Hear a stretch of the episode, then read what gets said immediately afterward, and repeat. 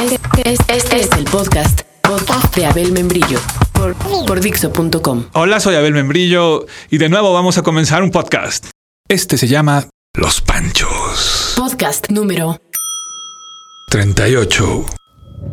En la Revolución Mexicana hubo grandes héroes, pequeños héroes, federales o revolucionarios, grandes traidores y pequeños traidores, federales o revolucionarios.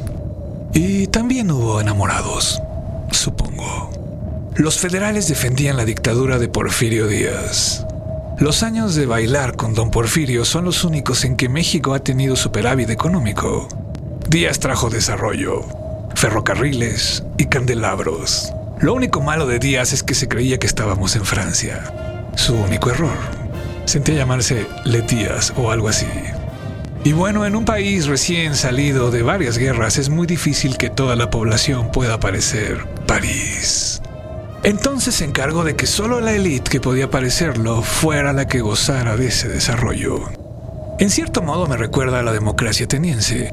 Unos cuantos griegos vivían en lo más alto de la cultura y la belleza a costa de joderse a no sé cuántos esclavos. Claro, los esclavos no eran considerados personas. Ni por Sócrates. Díaz era un tipo duro, un peñasco, un cabrón con cualquier adjetivo que le pongas que lo ubique como un cabrón superior, un cabrón de primera clase, un cabrón finísimo de París, o un cabrón muy cabrón, algo así. Se cuenta que cuando había revueltas, Díaz daba la orden, mátenlos en caliente, y luego ya averigüen qué querían. Si Díaz ha querido ser más mexicano que francés, otro gallo nos cantaba. Y es curioso y hasta extraño, porque el salto de Díaz a la fama, a la vida pública del país, fue por desobedecer una orden de su general en la batalla de Puebla. Díaz hizo caso omiso de las decisiones de su superior.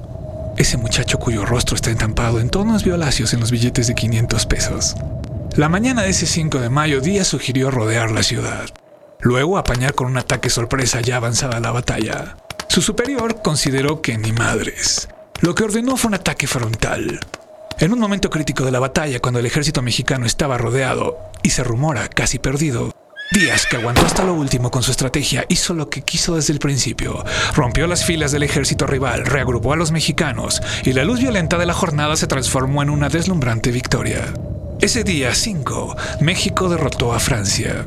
Algo de lo que no pueden presumir los ingleses en casi ninguna guerra. Por eso no me explico qué hacía Díaz afrancesándose. Su único error 5 de mayo. Hasta el Reverend Horton Heat le compuso una canción a esa batalla.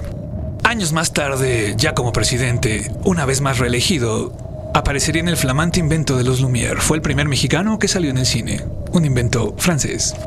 En cierto modo les decía, aquellos días me recuerdan a la democracia ateniense, excepto por dos grandes cosas. La primera es que en México pues no había democracia. Díaz se religió durante 31 años, de ahí que surgiera Madero, el idealista, con el eslogan sufragio efectivo, no reelección. Y la segunda es que aquí los explotados, los campesinos, eran, digamos, tratados como esclavos. Pero en México sí eran considerados personas, iguales ante la ley. O sea que lo que aquí pasaba es que se cometía una injusticia.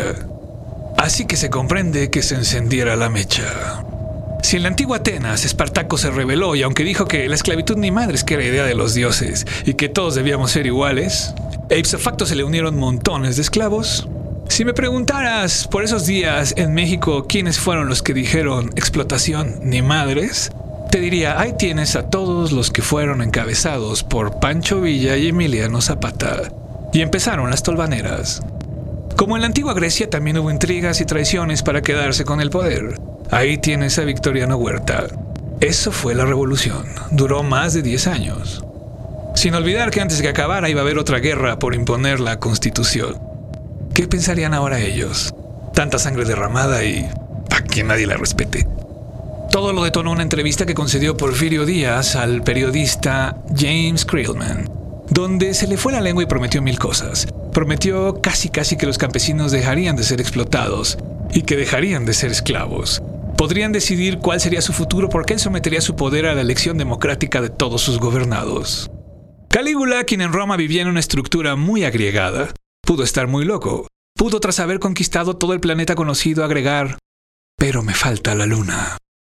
Pudo estar muy loco, pero nunca prometió lo que Porfirio Díaz ante todo el mundo. Sin duda Calígula fue más poderoso, pero Porfirio Díaz estaba más loco. Por lo menos en ese 1908. Después se arrepintió, pero solito, con esa declaración, echó a andar la revolución. El, digamos, primer eslabón de la explotación a gran escala eran conocidos como los caciques. De vez en cuando ellos se habían topado con pequeñas rebeliones que aplastaban discretamente, por ahí, como no queriendo la cosa. Una revuelta, una pandilla de forajidos que nunca pudieron contener fue la de Pancho Villa. Pancho Villa con sus dos viejas a la orilla es un decir muy mexicano y quiere decir que Pancho Villa era muy hombre.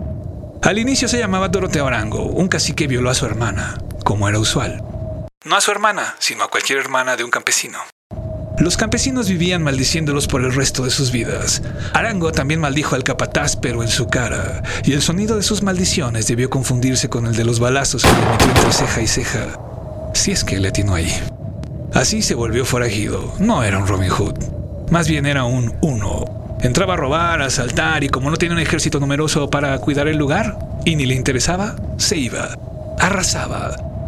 Un día tuvo sentido ser desadaptado, rebelde, forajido. Pinzas de pensamiento sostenían que solo quienes se habían revelado eran quienes merecían un México mejor, uno donde se pudiera vivir con dignidad. Y bien, Villa era el rey de estos, y empezaron a nombrarle mi general. Si Díaz fue el primer mexicano filmado, Villa fue el primer villano de las películas de acción hollywoodenses. Tan era una pesadilla que en todos los westerns gringos, el malo era un robusto bigotón, barbaján, medio panzón, con sombrero, acento brutal y desparpajado, así como Pancho Villa. Después fueron los gángsters, luego los nazis, los comunistas, los del Medio Oriente, los narcotraficantes, los terroristas y hasta los extraterrestres. Pero primero, los mexicanos como Pancho Villa. Todo se debe a que Villa fue el primero en invadir los Estados Unidos. Invadió, asaltó, le pusieron precio a su cabeza y siempre se les escapó. Le llamaban el Centauro del Norte. Era como si un esclavo ateniense tuviera el título de semidios. Y digo, era como, porque no es precisamente así. Villa se convirtió más bien en un semidiablo.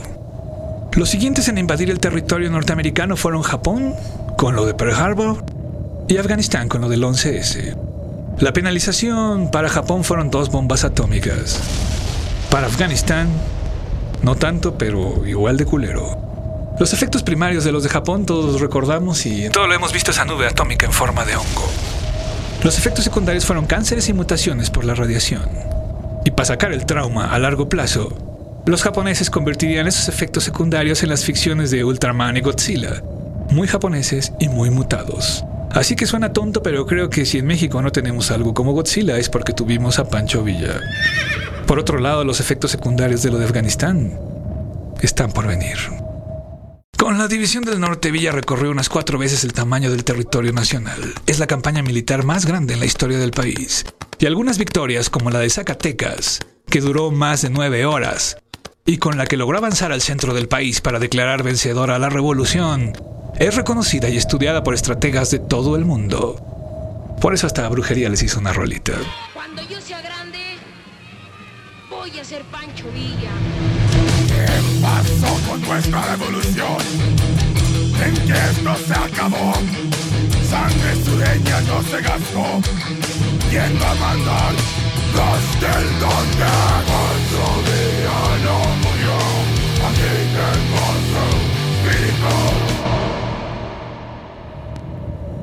Villa como Zapata moriría asesinado a traición.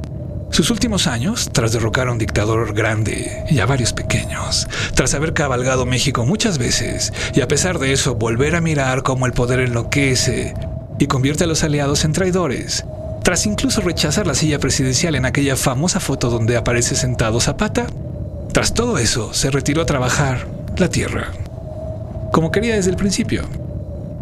Como Tolstoy, abrió una especie de rancho separado de todo, un mundo aparte, un México mejor. Pero seguía siendo peligroso.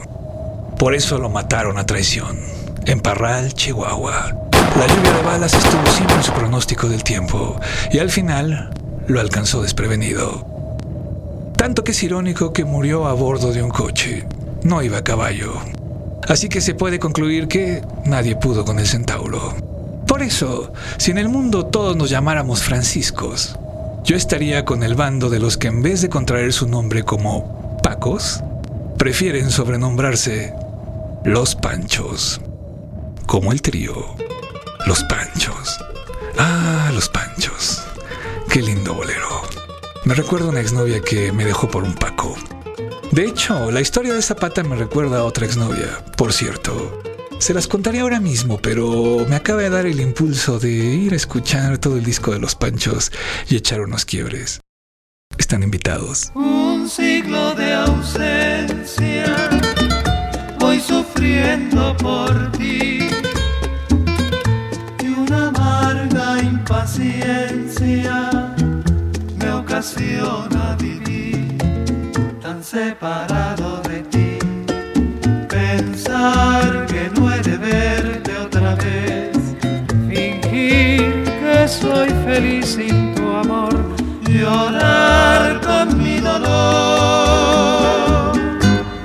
Recuerden que lo que mata no es la bala, es el agujero. Acabas de escuchar el podcast de por.